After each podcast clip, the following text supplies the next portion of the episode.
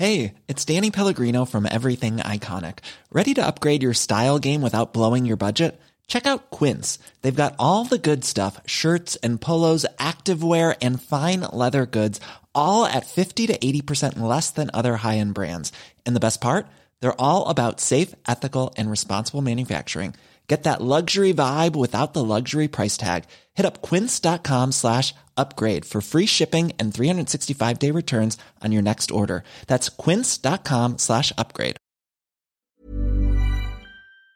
Swear.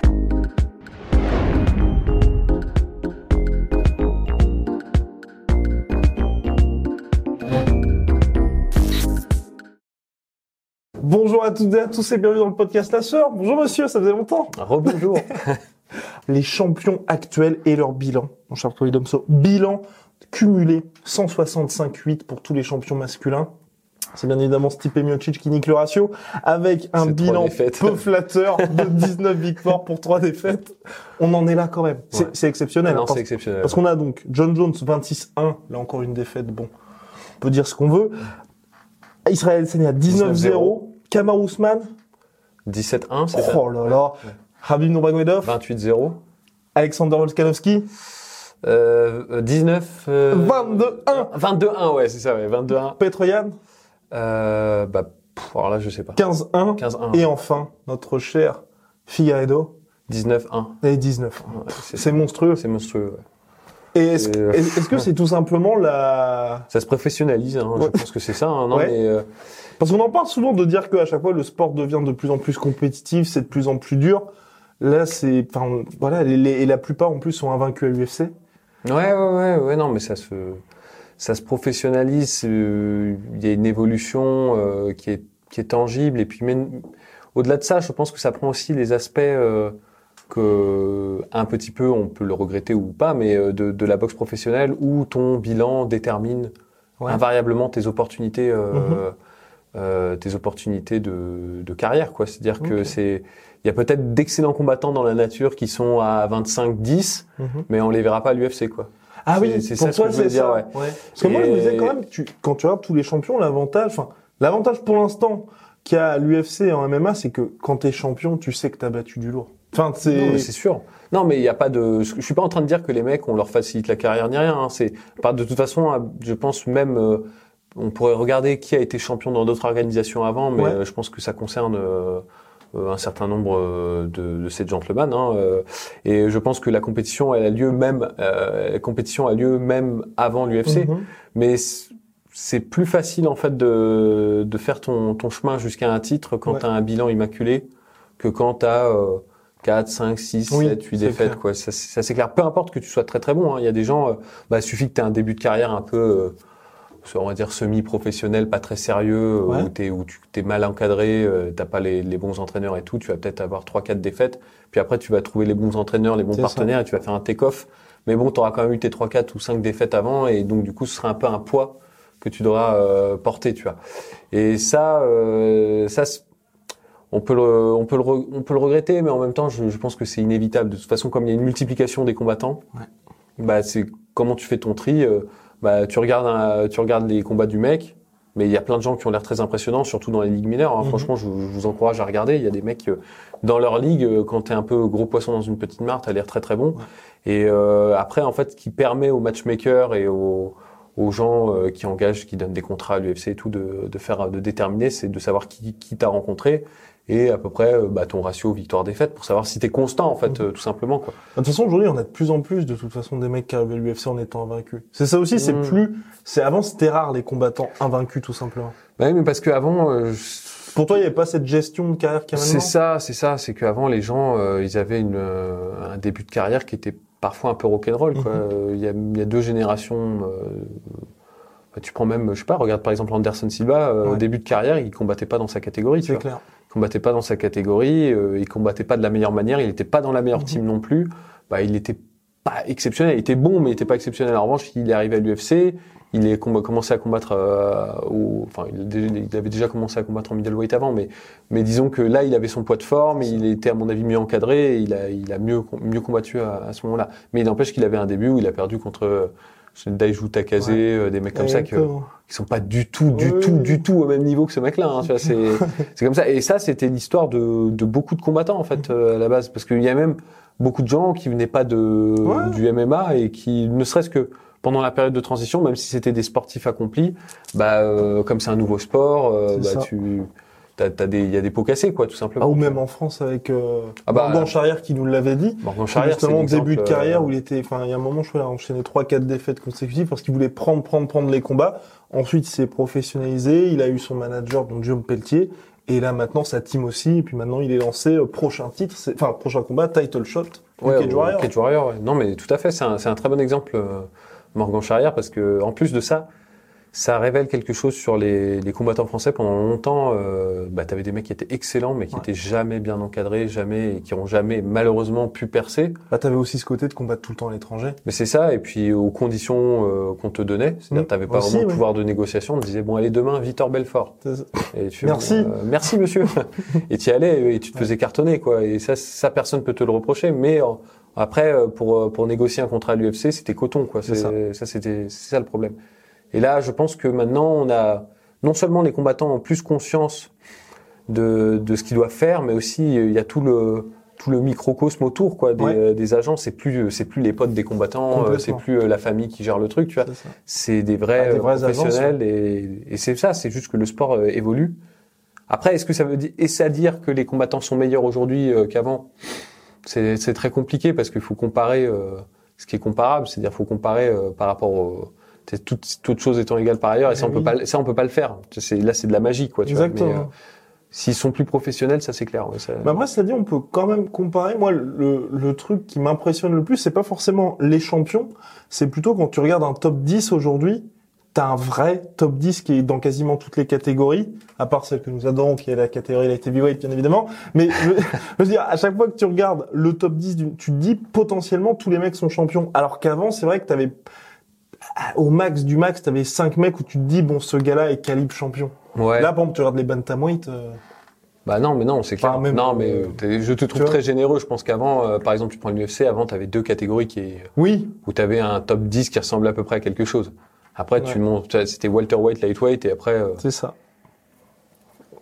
Après, tu avais des choses un peu surprenantes hein, dans, le top 10. Non, mais c'est vrai, hein, mais bon, c'est normal, c'est qu'il y avait des- beaucoup moins de sportifs, je pense, euh, beaucoup moins de. Bah, c'était un peu l'équivalent, toute proportion gardée, bien évidemment, de certaines catégories féminines aujourd'hui. C'est ça, mais c'est ça en fait, et on peut imaginer que euh, le MMA féminin et connaissent la même évolution. euh, Faut juste du temps. faut du temps, faut du temps, c'est c'est ça. Faut que ça, faut créer l'envie chez les jeunes qui regardent. euh, et aussi le fait est que je pense que ça participe un peu de du fait qu'on a de, de plus en plus de gens qui sont très professionnels, c'est que on a des euh, des profils qui sont très variés. Avant, en gros, tu avais les combattants américains, les combattants brésiliens, puis après, tu avais vite fait les combattants japonais. T'en avais, après, tu plus beaucoup de Ouais.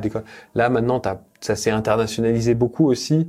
Et tu as les combattants qui viennent du Daghestan, tu as les combattants qui viennent euh, d'au- d'autres régions, d'Asie du Sud-Est aussi, et tout, qui, qui commencent un peu à, à arriver. Euh, Il y a sûrement d'autres marchés qui vont s'ouvrir. On voit la- L'Afrique. avec Ares, euh, euh, la Chine aussi. Je pense qu'à un Mhm. moment donné, euh, il va y avoir une, une, une bonne transition parce qu'ils ont quand même une bonne ressource euh, démographique à ce niveau-là. Et, euh, et là, forcément, euh, c'est plein de tous ces pays-là. Je pense notamment à, à la Russie et au et aux pays de l'Est, ils ont un programme sportif qui est déjà très développé en fait de base. Donc euh, ça rajoute euh, du savoir-faire en plus, en, en gros. Et donc euh, du coup, euh, chaque ingrédient vient s'ajouter. Et c'est pour ça que ce sport est en train de devenir un vrai sport professionnel. En Mhm. fait, c'est peu.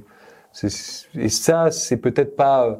C'est peut-être qu'un symptôme, tu vois, ou en tout cas euh, le, le marqueur de cette évolution-là, qui est qu'on est des champions qui ont euh, des records assez impeccables, quoi. Et la grande question, mon cher Polydamso, c'est qui perdra sa ceinture en premier? Alors attends, on a dit qui? Nous avons. euh, Bah, personnellement, moi, je pense que ce sera notre cher Stipe Miocic, malheureusement. Bah, de toute façon, je pense de qu'il la perde ou qu'il la remette, euh, parce que je pense pas qu'il va rester quoi. Oui, si- oui, c'est vrai c'est gagne, tu vois. Donc C'est je qu'une pense que question d'heure. celui qui a la mo- moins grande longévité, euh, Ouais. là, euh, effectivement, c'est compliqué parce qu'il a DC et vraisemblablement euh, Ngannou derrière. ensuite. Bon. Bon. C'est dur et il se rajeunit pas et il fait des guerres de plus en plus. Donc Donc, euh, 36 ans, le Stipe même si dans le meilleur des cas, on peut imaginer pour Stipe qu'il arrive à, ce serait magnifique, hein, cela dit Mhm. pour lui, hein, en tout cas, ce serait, ce serait incroyable, qu'il arrive à battre coup sur coup d'ici et euh, Ngannou, je pense pas qu'il s'éternisera Mhm. ensuite euh, dans la catégorie euh, heavyweight. Enfin, dans, dans le sport Oui, pense, euh, exactement. Ouais. Et euh, après, dans ceux qui peuvent perdre leur ceinture. Parce que là, ce qui est dingue, c'est que mineur, ils Parce ont que John Jones-. Ouais. Ah, je sais pas, je vois, je le vois pas perdre. Ça. Même si, même si les deux derniers combats, on est d'accord, C'était c'était compliqué. c'était compliqué, mais là, il va combattre qui? Blasco? C'est Blaskovic? Bah après, il a, il a l'air quand même en bisbé avec l'UFC, avec les négociations. Mais ouais, soit Blakovic, soit peut-être une revanche contre Reyes. Revanche contre Reyes, c'est risqué pour lui. Ouais. Euh, Blasco, à mon sens, à mon Non, sens, beaucoup moins. À mon Quand on sens, voit ce que. Gustafsson lui a fait. euh, ouais, et puis même, c'est, un- il est un peu plus classique dans sa façon de combattre, il est un peu plus statique et tout. Ça, Par ça- contre, il faudra utiliser sa lutte, ce qui serait intéressant pour c'est ça. Ouais, mais il pourrait même rester à distance, euh, tu sais, euh, ce qui le classique, ce que John. Jones avait fait avec euh, Ovin Saint-Preux. C'est certes pas, il y a pas de panache, mais il peut très bien faire ça avec euh, avec euh, Blaskovic. Euh, Et après, c'est que des jeunes champions, mine de rien. Middleweight, Adesanya, bah, il y a le Adesanya contre Costa qui, bon, même si je penche plus en faveur d'Adesanya Ouais. euh, sur le sur le pronostic, euh, c'est tout à fait possible qu'il perde contre Costa. Euh, Welter, et il y a Canonier aussi qui arrive derrière, Oui, euh, Aussi. qui est, qui est, ça c'est un, c'est un peu le dark horse. Hein, les gens Hey, it's Danny Pellegrino from Everything Iconic. Ready to upgrade your style game without blowing your budget? Check out Quince. They've got all the good stuff shirts and polos, activewear, and fine leather goods, all at 50 to 80% less than other high end brands. And the best part? They're all about safe, ethical, and responsible manufacturing. Get that luxury vibe without the luxury price tag. Hit up quince.com slash upgrade for free shipping and 365 day returns on your next order. That's quince.com slash upgrade. L'attendent pas trop au tournant, mais il, quand même il fait un peu, il fait un peu peur ce mec. Et euh, non non, il fait un peu flipper. Euh, en, Kamaru en Usman. welterweight, ouais, comme- Kamaru, j'ai du mal moi, à il est installé, perdre. il est Ouais. installé pour moi. Du mal à voir euh. perdre. Bah, Habib part- Franchement, Kamaru, à part Covington, euh, qui se remotiverait à fond, C'est ça. euh, je vois pas de gens tout de suite. Euh, pas tout de suite en tout cas. Parce qu'après, il y a, tu vois, par exemple, Shi- Shimaev, il est très. Complètement. Après, je m'emballe peut-être parce que je suis impressionné par le mec parce qu'il a fait euh, récemment, mais euh, mais il y a des bons combattants. euh, un autre combattant qui, je crois, je crois que vous en aviez parlé, euh, c'est Mounir euh. La- Laziz, ouais. ouais. Euh, il m'a- fait forte impression lui Oui, aussi. euh, forte Après, impression. faut attendre aussi face à des gros C'est ça, s'ils sont pas prêts là. Pour le moment, ça. ils sont pas prêts. Je les aime bien, mais ils sont pas prêts. Mais c'est prometteur en tout cas. C'est ça, c'est clair et c'est Mhm. prometteur. Euh, lightweight, Khabib, euh, bah il y a Justin Gaggi, mais je- en fait, euh, Oh, il y a moi, Oliveira ouais, Compliqué aussi. en plus, je vois pas. et ouais. le, le Dark Horse de notre cher Polydomso. Mais après, pour moi, c'est compliqué aussi. Ferreira. Ferreira, mais Ferreira, il aura, je pense, je pense qu'il aura jamais jamais le le title shot. Ouais, c'est terrible. c'est terrible. C'est comme Asun Sao, en fait. Euh, Ouais. C'est pas les mêmes, hein, parce que je trouve qu'il est beaucoup plus excitant qu'Asun Sao. Mais Complètement. Asun Sao, vous regardez le bilan qu'il a. Mais c'est délirant. Il a battu euh, Masvidal hein, quand même. hein. Ouais. Et Puis puis, il a, dire, il a euh, les gens euh, font pas la liaison, mais il a, il a battu des mecs, euh, il a perdu contre des champions. Moraes et tout. Enfin, c'est un truc de, c'est de la folie furieuse, quoi. Mais bon, euh, là, c'est terminé sa carrière. Il aura jamais title shot euh, Ah, fini. de quoi. toute façon, c'est le gars, il lui file, en fait, c'est ça, il a deux victoires consécutives, ensuite, soit t'as un Cody Garbrandt, soit t'as C'est- TJ Dillashaw, soit. Marlon Moraes, enfin, oui. C'est ça, c'est impossible. Terrible. Euh, et moi, c'est Ferreira, même si là, il a un sursaut, je pense que c'est ça qui va lui arriver. C'est-à-dire, il va peut-être enchaîner 4, 5, 6, 7 victoires, et puis après, il va se prendre un stop. Ouais. Et ce sera, parce qu'il a déjà 34, 34 ans, je crois, 34 ans. ouais, c'est ça. Il est, il est, il est âgé. Euh, il est frais dans sa carrière, mais il est âgé, tu vois. Et euh, donc, euh, ouais, Khabib, je, enfin, je sais pas, j'ai du mal à le voir Ça partir. va être très, très compliqué. Sauf s'il part en retraite. Oui, C'est ça. c'est- c'est ça, c'est sauf, sauf s'il part en retraite. Euh, après, Bah, en- puis de toute façon, il faudra aussi qu'il, c'est, c'est dur à dire, hein, mais se chauffe quand même. Parce que, je veux dire, là, il y a le combat contre Gedji. Si bat Gedji, il y a éventuellement McGregor, peut-être si Tony Ferguson revient, mais j'ai du mal à y Ouais, croire. moi non plus. Et ensuite, j'ai du mal à me dire Habib va se lever quand même pour affronter Ferreira ou affronter Oliveira. Non, non. Enfin, je, je pense pas. Et puis même, ça l'intéresse. Enfin, C'est ça. faut se mettre à la place de Khabib. Maintenant, c'est C'est une Le- superstar. C'est une superstar, donc il va pas prendre un combat contre Ferreira. Quoi. C'est le seul, le seul moyen que Ferreira obtienne un combat contre Khabib, si jamais ça se fait, parce que là on est dans Oui, c'est la science-fiction, les amis. hein. Euh, calmons-nous, calmons-nous. C'est juste parce que moi j'aime bien Ferreira et qui, me- fait plaisir et me permet d'en, parler un petit peu. Mais faudrait que Ferreira continue de battre des gens, C'est ça. éventuellement Islam, parce que pendant Oui. un moment ça avait été nickel le combat, mais ça s'est pas fait. Mais euh, Mais, mais je pense que ce serait un très beau combat. J'aimerais beaucoup ouais. voir. euh, En mode la revanche du frère. euh, ouais. Ouais, non, mais Ferreira, c'est Ferreira, c'est mais il faudrait qu'il batte donc des gens et qu'il y ait un combat de prévu et que finalement il remplace la personne. Euh, il y a que dans Qui ce de ce scénario-là que je le vois combattre euh, Mhm. Khabib parce que sinon c'est c'est impensable. Il y a Tsu- Tsurakan Saroukian, Oui, qui vient de battre Ramos. Ramos. Mais lui aussi, je, je pense que c'est très compliqué. C'est plus tard. C'est plus tard. C'est un bon prospect, mais euh, enfin c'est Qui, plus un qui prospect. lui, pour le coup, franchement, euh, je- il est exceptionnel. Ce il mec, est hein. exceptionnel, mais surtout, l'UFC, le, enfin, c'est, c'est horrible ce qu'ils lui mettent, hein, parce que ses trois premiers combats, c'est il commence par Islam Makhachev, donc il perd, mais après un superbe combat. Super combat. Aubin Mercier qui est pas Mercier facile pas. C'est un bon grappleur. hein. Et pareil Ramos. et là, David Ramos, champion de la, de la DCC qui est, euh, qui est assez compliqué et que personne connaît. Donc, euh, c'est, je sais pas ce qu'ils ont contre lui, je sais pas ce qu'il a fait non plus, mais, non, je sais pas, mais parce bon, qu'il est très très bon. il est très bon et surtout il est très jeune. Donc, euh, donc il y a moyen que, qu'il évolue. Mais bon, là, il a gagné, il a validé contre Ramos. Mais c'est Mais dur. il y a, il y a- moi, j'ai peur qu'il le mette contre Ferreira ou un c'est, truc comme mais ça. c'est exactement ça, c'est, Et là, la marche serait peut-être un poil. le mec, il le crame un peu quoi, trop tôt, parce que quand on regarde des gars comme ça, qui sont quand même sur le papier hyper prometteurs, normalement, tu sais, ça va step by step. Hmm. Lui, direct, c'est bon. allez. Et, surtout, en plus, ce que je trouve dur, c'est qu'ils mettent à chaque fois des gars qui sont très bons dans son domaine d'expertise. Mais oui, c'est ça, ouais, c'est ça, ouais, c'est, c'est difficile. fait Il peut pas vraiment briller, il peut pas C'est faire, ça. Parce que c'est vrai que T'es obligé de faire des guerres. t'es obligé de faire des guerres et en plus de ça, il peut pas avoir le- la domination que par exemple euh, a eu Khabib sur certains combattants et tout parce que les Ou mecs c'était pas des exemple, premier combat. Voilà, tu vois, là, là tu, tu fais de la serpillière avec le mec en face pendant euh, trois rounds et les gens se disent putain le mec il est vraiment bon. Là il tombe sur des grappleurs qui sont vraiment tricky, euh, difficiles à difficiles à piéger et tout. Bon cela dit c'est pas mal parce que ça lui permet d'avoir des armes Oui. et de de- d'apprendre. Donc euh, ça c'est une bonne chose. Après pour le l'écho médiatique on, on repassera mais il est jeune, euh, il avance, il continue à être invaincu, euh, ce sera très très bien. Donc bon Khabib je le vois pas beaucoup bouger. Euh, Featherweight c'est Volkanovski. Volkanovski. Et là, c'est peut-être là où il y a le plus de choses parce que Peut-être. quelqu'un que notre cher Polydome soit apprécie particulièrement, c'est le Korean Zombie. Ouais, Korean Zombie. Ah, après, je, je sais pas si le Korean Zombie y arrivera, quoi. Oh, bah serait- déjà, il y a le combat serait- contre Ortega, mine de rien. Ça, déjà, déjà, ça va être, euh, ça va être révélateur, le combat contre Ortega. Parce que c'est pas facile, euh, et même si moi j'aime beaucoup le Korean Zombie, j'aime bien ce qu'il fait, c'est un, c'est un tacticien, tu vois, il est passé, Mhm. bah, pour, pour le coup, c'est un mec qui a, qui a connu une bonne évolution dans sa carrière, Exactement. et qui a perdu ce côté un peu chien fou, euh, qu'on voit chez certains combattants. Ouais. euh, deux ans de jeunes. service militaire. hein, Et euh, ouais, mais même avant, il avait Ouais. déjà fait plus ou moins la transition. Et là, maintenant, il met des, euh, il met des KO et tout, mais parce que c'est à chaque fois c'est des pièges, quoi. Tu sens qu'il y a une construction dans le, dans, sa- dans sa façon d'approcher le combat. Et, euh, et là, il est sur une victoire contre Moicano, c'est ça Euh, non, non, contre Frankie Edgar. Ah oui, Frankie. Edgar. Ah oui, oui, c'est vrai. Je l'avais, euh, j'ai fait un refoulement. Ouais. Je l'ai évacué celle-là. Euh, Donc ouais, il est sur deux KO de suite et la défaite contre. euh, il avait battu euh, Bermudez. Bermudez, son, ouais. retour et Mm. ensuite il s'est pris le KO le plus contre hier. Ouais, C'était une guerre. exactement et qui gagnait d'ailleurs. Ouais, qui gagnait, qui gagnait. Non, mais ça va être intéressant contre Volkanovski. Et il y a Zabit aussi quand même. Et il y a Zabit. Ou est-ce que Zabit un peu tôt encore qui va affronter justement Yair Rodriguez? Zabit, alors je vais faire parce que on m'a reproché. On nous dernière- a on nous a reproché. reproché, On nous a reproché. même plus particulièrement à moi parce que c'est vrai que j'avais été très sévère face à après son combat contre Qatar. Ouais.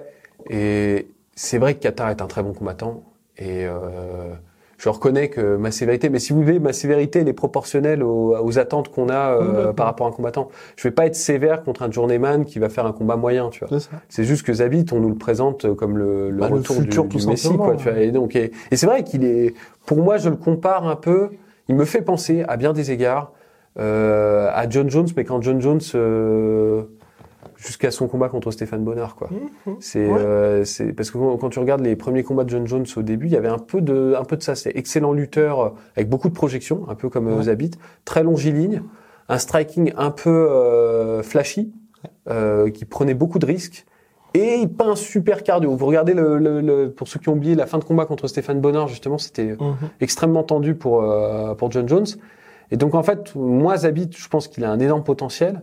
Reste à savoir si, comme John Jones, il va adapter son style pour euh, pour en fait durer dans la longueur et pour. euh, il peut très bien le faire. Je pense qu'il a les armes, il a un bon footwork, il a un bon kicking game. C'est juste que pour moi, il en fait trop quoi. Il Ouais. a il a un volume d'attaque qui est aberrant et il a pas un super euh, taux de succès par rapport à son volume d'attaque et il se crève comme ça. Et c'était avec Qatar, c'était euh, c'était évident quoi. Et Et j'espère que ça a changé parce que ça fait plusieurs combats quand même où même contre Stevens, exactement. euh, et euh, et puis même contre ah c'était quoi le combat un des Bochniak, combats de la- exactement Et oui, Bokniak en plus il est euh, archi limité, mais Ouais. parce que Qatar euh, revenait parce que Qatar est très bon, tu vois. Et je pense que si ça avait duré 5 rounds, euh, c'était cuit pour lui. Bah, c'est d'ailleurs Honnêtement, euh, Zabit qui avait refusé en fait que le combat soit en 5 rounds parce que ça devait être le main event finalement. C'est vrai, c'était un main event en, Ouais, en 3 en trois rounds. rounds. Mais je crois que c'est parce qu'il avait pris en pour Il être a- juste avec lui en, avait- en short notice, je crois. C'était ça. C'était non, le combat était décalé parce qu'il s'était blessé de C'est ça. trois semaines par rapport à l'UFC Washington où il y avait la nuit blanche la sueur, mon cher. Le maître Capello euh, du, du MMA, c'est- Voilà. c'est magnifique. Donc euh, oui, bon, Zabit, oui, euh, full potentiel. euh, très, Sur très le bon. papier, c'est ça. Sur le papier, mais c'est, j'attends. En fait, moi, ce qui va me convaincre définitivement sur. Zabit, c'est 5 rounds. Je veux le voir sur 5 rounds et, Et contre Yair Rodriguez, on sera servi. Ouais, ça sera parfait. Parce que Yair Rodriguez, il a pas de problème de cardio. hein. Il peut tenir, euh, peut tenir les 5 rounds. Donc voilà. Et puis bon, bah, bah, Yann en bantamweight, je pense que ça va être très chaud. bah, il y a, y a coup, Aljamin quand même. hein. Moi, j'ai, Ah petite piécette sur Aljamin parce que. Moi, je pense qu'il est euh, trop limité debout, notre cher Sterling. C'est vrai, mais je trouve qu'il. Alors, je suis d'accord, c'est pas un tueur debout. Il fait pas partie des meilleurs. Il a pas beaucoup de punch et Ouais. euh, Dans le sens, tu t'auras pas cette double menace, en fait, c'est vrai. que peuvent avoir d'autres gars. En gros, là, toute proportion gardée, mais que ce soit un peu façon Corey Anderson. En gros, si t'es bon au sol, tu crains pas grand chose parce que tu te dis, bon, bah, debout, euh, je peux le gérer assez tranquillement. C'est, euh, je vois ce que tu veux dire. euh, et et j'ai tendance à être d'accord, mais je trouve que que depuis le, le chaos qui s'est pris contre, contre Moraes, bon, qui est- ça arrive, hein, c'est ça. terrible, ouais. Bah, il prend moins de risques C'est vrai. et euh, il, alors ce qu'il fait dans son striking, c'est c'est pas euh, exceptionnel, mais Mm. je trouve qu'il l'articule mieux avec sa lutte. Et Bah, le combat contre Munoz, il était super parfaitement c'est ça, et puis même le là contre euh, merde, Oui, Sandhagen euh, et tout. Enfin, je- du coup, je pense que ça peut être très très tri- tricky, tu vois, de, de combattre euh. Aljamain Sterling. Donc euh, petite pièce sur Aljamain Sterling. euh, néanmoins, même Moraes, pourquoi pas hein. Moi, j'ai bien envie de voir Moraes contre euh, contre euh, Peter Yan. Euh, Et le retour de TJ Dillashaw, mais ça, c'est une autre c'est une autre histoire. C'est une autre histoire. Et bon, en flyweight, je m'intéresse pas à cette catégorie. J'aime autant vous dire que non, mais je m'en tape. En fait, euh, j'ai- j'aime bien Figueiredo, mais euh, pour moi, c'est une catégorie qui n'a plus d'existence depuis que Cerudo et Dimitri Johnson se sont barrés. Enfin, je veux Voilà. dire, Là, bon, il y a des bons combattants, mais Oui. Non, là, ça manque d'excitation. Et puis, de toute façon, enfin, vous avez bien vu Figaro. Dès sa victoire, il a dit, bah, moi, j'ai envie de monter de catégorie. Enfin, aujourd'hui, c'est plus un tremplin c'est qu'autre ça, chose. c'est ça, c'est euh, ça. Bon, au moins, Dana White veut conserver cette catégorie. Nous avons fait le tour Je pense, ouais. sur ces champions. Shout out to Venom, sponsor de l'UFC, sponsor de la Sphere, sponsor de Polydomso, rendez-vous compte. Et, euh, bah, shout out to euh, My Sweet Protein. Protein. Moins 38% avec le code la Sueur. À très vite pour de nouvelles aventures.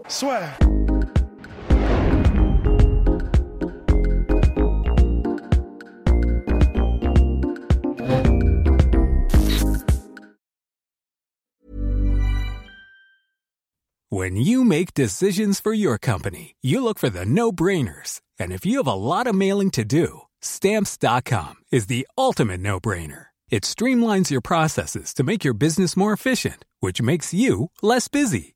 Mail checks, invoices, legal documents, and everything you need to keep your business running with stamps.com. Seamlessly connect with every major marketplace and shopping cart. Schedule package pickups and see your cheapest and fastest shipping options from different carriers with rates up to 89% off USPS and UPS rates. And with the stamps.com mobile app, you can take care of mailing and shipping wherever you are. Make the same no-brainer decision as over 1 million other businesses with stamps.com. Sign up with code program for a 4-week trial plus free postage and a free digital scale. No long-term commitments or contracts. That's stamps.com. Code program. Et voilà, c'est la fin de votre épisode du podcast La Sœur. Si ça vous a plu, n'hésitez pas à nous mettre les 5 étoiles sur Apple Podcast ou sur Spotify. Vous pouvez aussi nous laisser un petit commentaire, ça nous aidera beaucoup. Et si vous voulez aller plus loin avec nous, vous tapez La Sueur sur toutes les plateformes ou sur les réseaux sociaux, vous nous trouverez. Et là, vous nous écoutez très certainement en audio. On est aussi en vidéo sur YouTube, mais également sur Snapchat. Là encore, vous tapez La et on sera là. Merci de votre fidélité et à très vite pour de nouvelles aventures.